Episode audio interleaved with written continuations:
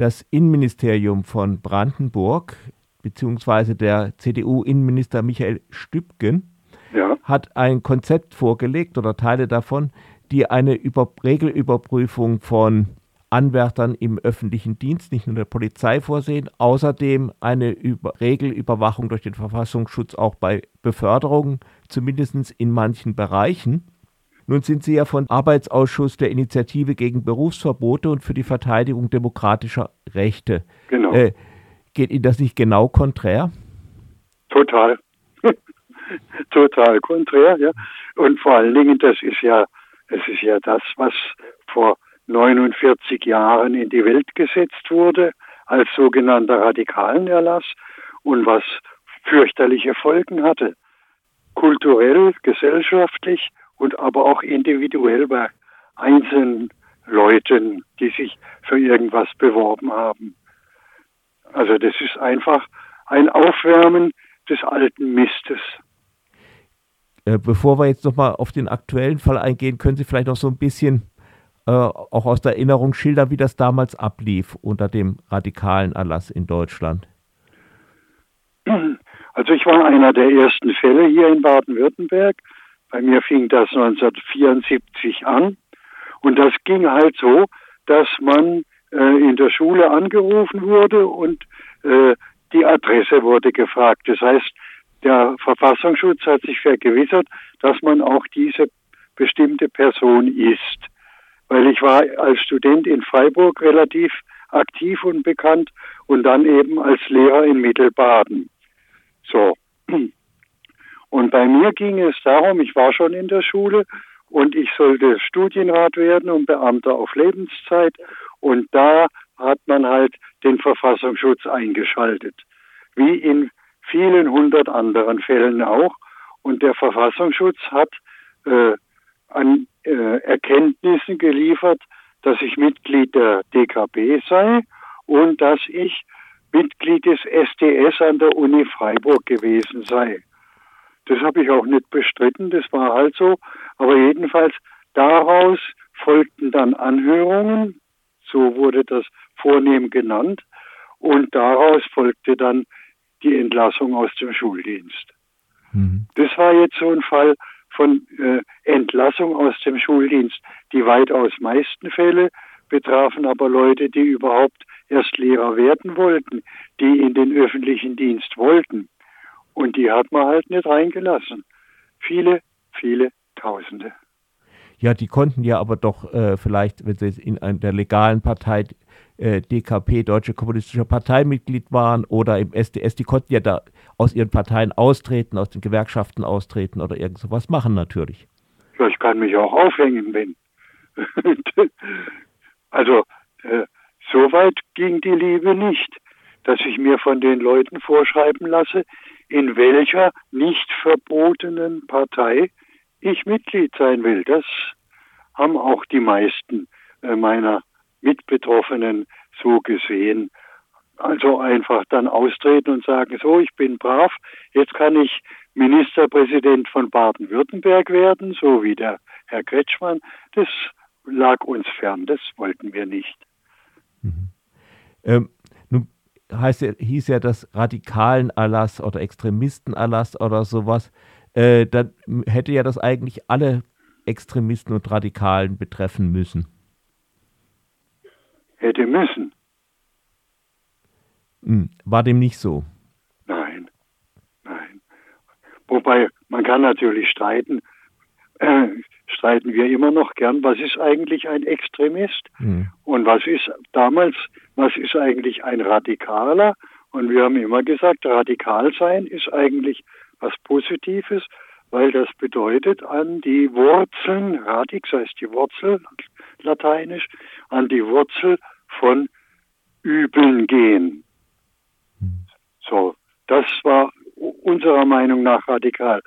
Für die Gegenseite und die Bildzeitung war, war radikal sowas wie äh, kannibalisch. Die fressen auch kleine Kinder. Deswegen darf man sie nicht in die Schule lassen, um Gottes Willen. Hm. Ja, also das, das ist jetzt überspitzt formuliert, aber so war das halt. Von der Tendenz her sicher. Ja. Äh, nun wird aber, äh, ich habe jetzt den Herrn Stübgen nicht für ein Interview bekommen, aber äh, der wird mir natürlich sagen, nein, nein, das handelt sich jetzt äh, darum, dass es halt so diese Rechtsradikalen gibt und man weiß ja mit dem, äh, mit der AfD, mit dem Höcke und so, ähm, ja, wäre es dann eigentlich okay, wenn es die betrifft? Nein. Nein, das wäre nicht okay. Wenn man was gegen den Herrn Höcke hätte machen wollen, hätte man dazu schon fünf Jahre Zeit gehabt. So lange tritt der Herr Höcke im Fernsehen schon auf und verbreitet seine unglaublichen Behauptungen. So, aber man hat nichts gegen ihn unternommen. Hm. Ja. Also ich habe ihn seit fünf Jahren im Fernsehen immer wieder gesehen und, und seine Parteigenossen in Talkshows, Talkrunden. Ja, aber man, man hat im Grunde nichts unternommen gegen die Leute. Und, wir sagen eben, wir kennen das. Es war damals auch so. Damals hieß es auch, der radikalen Erlass, der richtet sich gegen rechts und gegen links.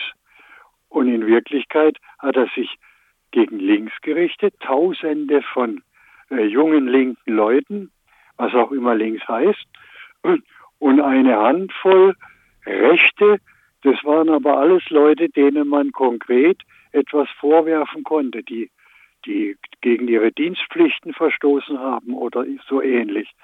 Äh, das sind mir jetzt fünf Fälle bekannt. Hm. Ja. Auf der linken Seite sind mir Tausende bekannt.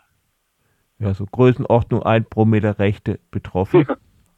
Nun gibt es ja ein echtes Problem, also mit zum Beispiel mit rechten Tendenzen in der Polizei, auch wenn das der Innen- und Heimatminister Seehofer eher als ein Einzelfenomen sieht. Es gibt ja so Probleme. Äh, ist ja, ja, das, ja der Staat dann machtlos?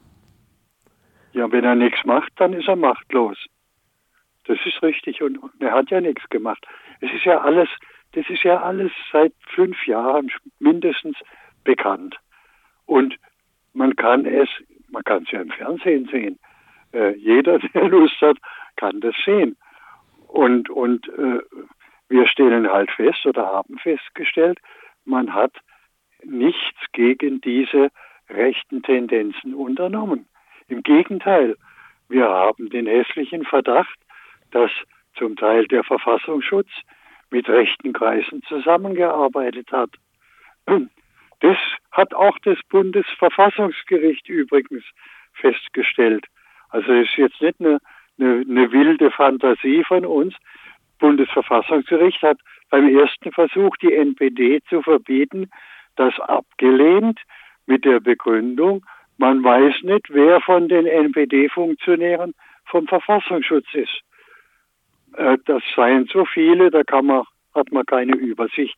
Und deswegen kann man diese Partei jetzt nicht verbieten. Da wird man ja einen Verfassungsschutz verbieten. Wissen Sie sicher aber auch. Ja, ja, äh, den.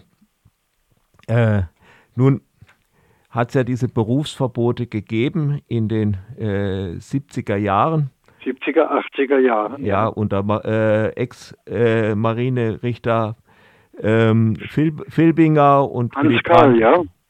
Was ist jetzt mit diesen Leuten eigentlich passiert? Die äh, sind ja auch Leute in Berufen gewesen, zum Teil, die dann Schwierigkeiten haben, wieder in ihrem Beruf überhaupt zu arbeiten. Daher kommt ja auch diese äh, Beschreibung Berufsverbote. Ja. Sie kämpfen ja immer noch um Entschädigung. Ja. Tut sich da irgendwas? Wir haben ja einen Ministerpräsidenten, am Wochenende wieder wiedergewählt werden, äh, der selber betroffen war. Da müsste sich doch in Baden-Württemberg etwas tun tut sich nichts, außer wir tun was. Und immerhin haben die vielen Briefe, die ich dem Herrn Ministerpräsidenten geschrieben habe, dazu geführt, dass eine Kommission an der Universität Heidelberg eingesetzt wurde, die drei Jahre Zeit hatte, 350.000 Euro Geld hatte und die untersuchen sollte, wie das damals in Baden-Württemberg gelaufen ist und was es für Folgen hatte. Diese Kommission wird jetzt in diesem Jahr ihre Arbeit beenden. Wir haben mit dieser Kommission zusammengearbeitet, weil wir sind ja Zeitzeugen und die brauchen ja Zeitzeugen, die können ja nicht nur fantasieren. Und es war eine sehr loyale, sehr gute Zusammenarbeit.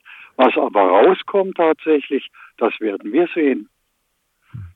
Aber immerhin, es ist nicht dazu gekommen, dass äh, zum Beispiel der Ministerpräsident unseres Landes sich für die vielen Berufsverbote und Ausbildungsverbote entschuldigt hätte oder dass man die Betroffenen rehabilitiert hätte oder dass man gar an eine Entschädigung gedacht hätte. Entschädigung gibt es nur in einem einzigen Fall, das ist in Bremen.